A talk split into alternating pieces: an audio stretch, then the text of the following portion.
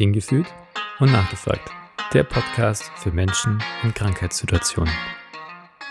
Herzlich willkommen zu einer neuen Folge von Hingefühlt und nachgefragt. In der heutigen Folge sprechen wir über das Thema Schmerz im klinischen Alltag und mögliche Behandlungsformen. Ich darf unseren heutigen Experten kurz vorstellen. Er ist Gesundheits- und Krankenpfleger mit Berufserfahrung im Bereich Intensivpflege und Anästhesie seit 1992. Er hat eine Weiterbildung als Pain Nurse Plus und arbeitet im stationären Akutschmerzdienst.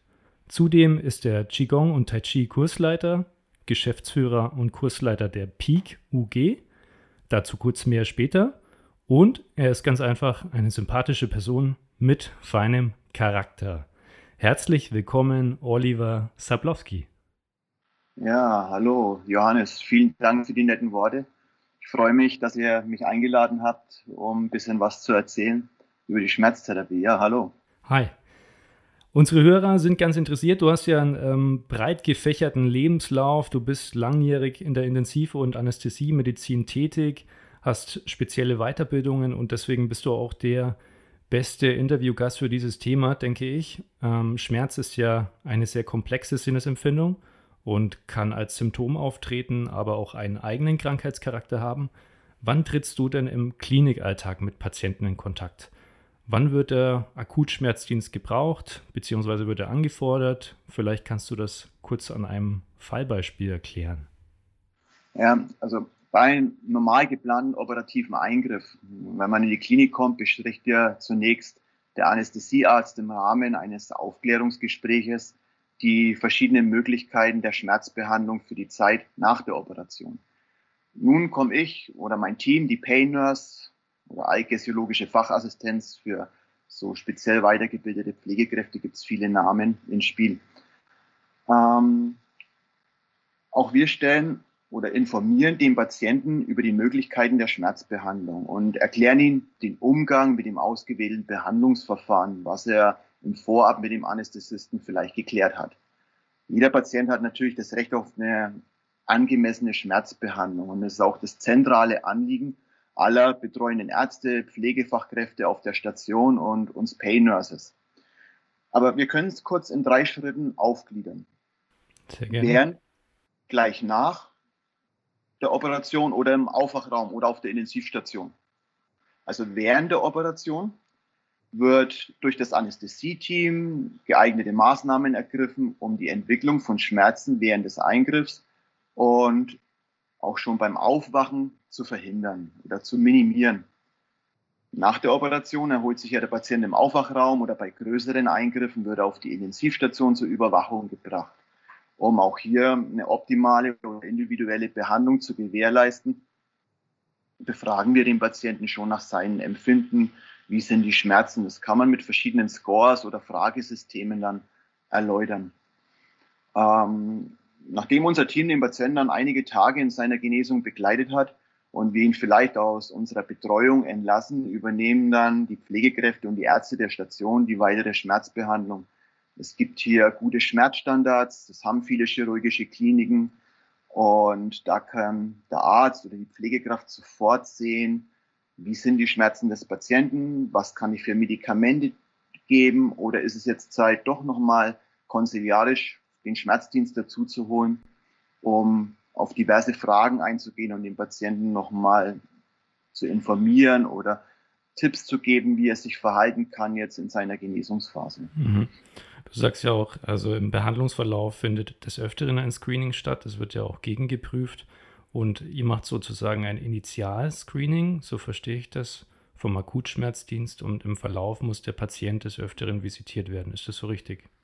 Ja, genau. Also uns ist es ganz wichtig, dass wir schon vor der OP den Patienten kennenlernen. Viele haben schon vorbestehend Schmerzen und jeder Mensch ist ja ein bisschen anders vom Charakter. Der eine hält mehr aus, der andere ist ein bisschen wehleidiger und wir schaffen uns den ersten Eindruck. Und wir haben auch gelernt in der Zeit, wo wir den Patienten behandeln, ähm, dass es wichtig ist, dass er uns kennenlernt als Behandlungsteam, um hier schon eine gute Partnerschaft zu entwickeln in seinen Aufenthalt. Mhm. Es gibt schon in vielen anderen Ländern, das nennt man so Private Nursing. Da sind wir noch ein bisschen in den Kinderschuhen. aber wir geben uns Mühe, da dahin zu kommen, ja, um wirklich so ein freundschaftliches Verhältnis zu haben. Es ist ja, Schmerz ist ein sehr, auch manchmal bei einigen Menschen intimes Thema. Viele zeigen es nicht, sie wollen es verstecken, weil sie Angst haben, ja, ich bin nicht stark genug. Da mhm. spielen viele soziale und psychische Faktoren mit rein. Also du sprichst, es, sprichst es ja auch gerade schon an. Also kann man Patienten schulen in dem Bereich? Kann man Schmerzpatienten dahin führen, die Macht über die Schmerzen auch zu bekommen, das mit zu beeinflussen? Also welche Möglichkeiten hat der Patient, die Schmerztherapie zu beeinflussen? Genau, also das sagst du ja ein wichtiges Wort oder ein wichtiges Wort dafür, wie beeinflusst man die? Die Edukation nennen wir es. Und unter Edukation versteht man die Information des Patienten über sein Krankheitsbild und die ganze Behandlungsphase, dass er das besser versteht. Also in unserem Fall die Schmerztherapie. Und viele Patienten wünschen sich von ihrem Behandlerteam nachvollziehbare Informationen. Also was passiert mit mir? Ja? Wertschätzung, Ermutigung oder auch, was ganz wichtig ist, eine Beteiligung an Entscheidungsprozessen. Und die gelungene Pain Nurse Patienten-Interaktion, nenne ich es immer so, ist ein qualitätssicherndes Element dabei. Mhm. Die Informationsvermittlung hat die besondere Bedeutung, weil eine gelungene Kommunikation und Information ist förderlich auf beiden Seiten. Einmal für die Motivation, aber auch für die therapeutische Effektivität. Also der Patient braucht so ein bisschen eine Führung, eine Timeline. Wann planen wir was zu tun? Also darüber wollen wir informieren. Wann Verändern wir Schmerzmedikamente? Können wir sie anpassen? Braucht er mehr? Können wir reduzieren? Oder müssen wir auf andere Therapiemaßnahmen switchen? Ähm, sagen wir mal, es ist nicht unbedingt immer Schmerz, sondern wir nennen es mal ein unangenehmes Gefühl. Also die eine Seite ist natürlich die Operation. Das ist ja jetzt, was nicht alltäglich vorkommt. Aber die andere Seite ist unser Kopf, unsere Gedanken. Und mit diesem, mit unseren Gedanken, mit unserem Denken haben wir sehr viel Einfluss auf unsere Empfindungen. Du bist ja auch sportlich, denke ich mal. Und wir alle wissen, ich kletter oder ich mache gerne in der fränkischen Schweiz ein paar schwierige Touren. Mhm. Und wenn ich da so motiviert bin und in meinem Film, dann kann schon mal sein, dass wenn ich von der Tour runterkomme, also ein Projekt geschafft habe, dass ich auf meine Hände schaue und auf einmal ist der Fingernagel eingerissen oder es blutet was, ich habe so einen Cut, und ich habe das gar nicht gemerkt. Aber wenn wir uns beim Essen auf die Zunge beißen, dann haben wir schon irre Schmerzen ja, und, und fahren sofort hoch.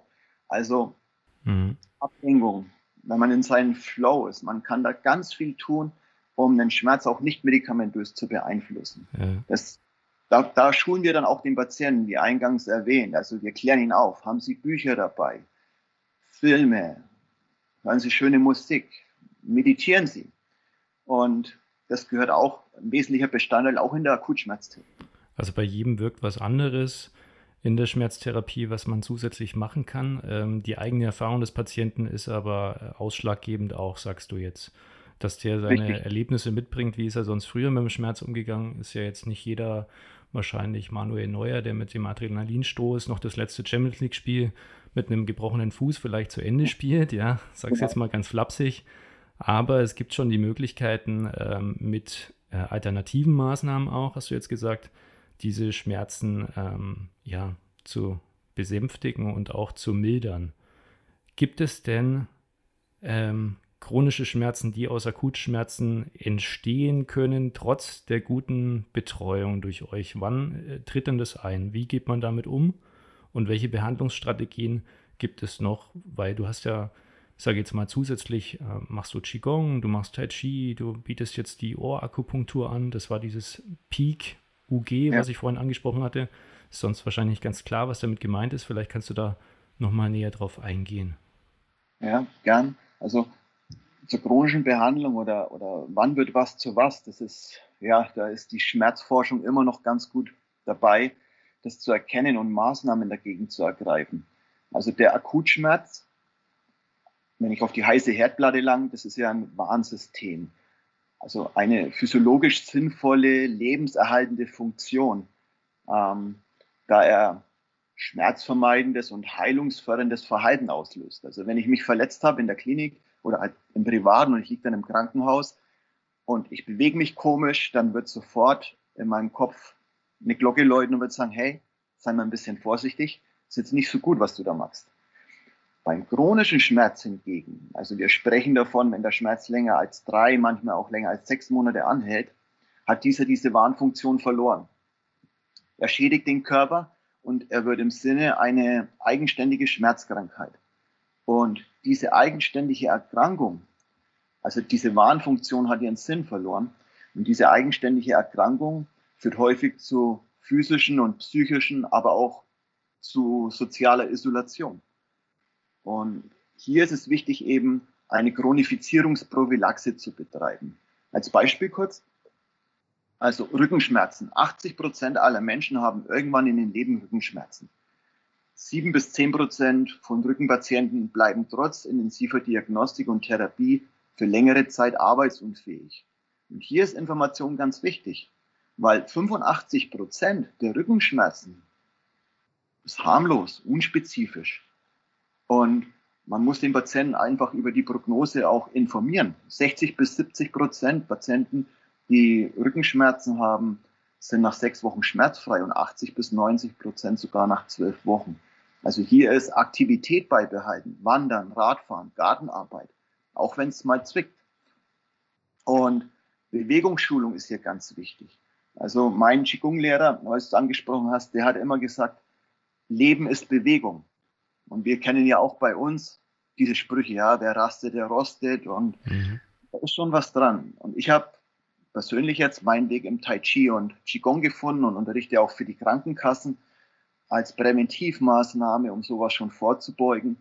Es gibt natürlich auch andere Therapieverfahren wie Yoga, Pilates, mhm. aber ich jetzt speziell im Tai Chi und Qigong habe da so meinen Weg gefunden, dass meine Gelenke immer gut in Bewegung bleiben. Mhm. Du brauchst einen, einen guten Ausgleich. Und da muss jeder so seins ein bisschen finden. Aber für eine Prophylaxe von chronischen Schmerzen ist es also nie zu spät. Also sprichst du ja gerade an, in der Bewegungstherapie wird ja jetzt gerade sehr stark geforscht. Also auch in anderen Bereichen, bei onkologischen Patienten beispielsweise, um einen kurzen Ausblick zu geben. Wo geht denn die Reise? Geht da die Reise wirklich hin in der Schmerzmedizin, dass man ähm, sieht, was ist ähm, noch erforschbar? Wo liegt gerade der Forschungsschwerpunkt in der Schmerzmedizin? Ja, ähm, wo geht die Reise hin? Wo liegt die Forschung? Ich bin jetzt kein Forscher, muss ich gestehen, ähm, aber es gibt ein sehr schönes Projekt von der Deutschen Schmerzgesellschaft. Es nennt sich Pain 2020. Und hier ist das Ziel ähm, die Verbesserung der Versorgung von Schmerzpatienten. Und das ist im Übergang von einer akuten Erkrankung zu einer Chronifizierung. Also das heißt, wenn hier gewisse Filter greifen, der Patient kann sich vorstellen, kann sagen, hm, mir geht's nicht so gut, ich bin da sehr empfindlich. Und dann kann man da schon über die Webseite von Pain 2020 ein bisschen aussortieren, wer können das Raster fallen, um hier diese Maßnahmen zu ergreifen. Das ist auch so ein multimodales Konzept aus verschiedenen Disziplinen, ärztlich, psychologisch und physiotherapeutisch. Und die als ganze Gruppe empfehlen dann eine Therapie. Es wird umgehend untersucht. Es werden so multimodale Assessments eben aus diesem Team dann geboren und kommen bei den Patienten dann zum Greifen. da gibt es eine, eine, Zielgruppe, die in das Risiko fallen. Also man kann ab 18 teilnehmen, wenn Schmerzen seit mehr als sechs Wochen oder Schmerzrezidive trotz fachspezifischer Behandlung nicht besser werden, wenn Einschränkungen in der Lebensqualität vorhanden sind oder eben auch schon ein vorbestehendes Risiko zur Chronifizierung vorherrscht. Mhm. Arbeitsunfähigkeit seit einigen Wochen und dann oder eine anstehende Therapieentscheidung zu einer OP, größerer operativer Eingriff vielleicht auch, dann kann man da bei Pain 2020 teilnehmen.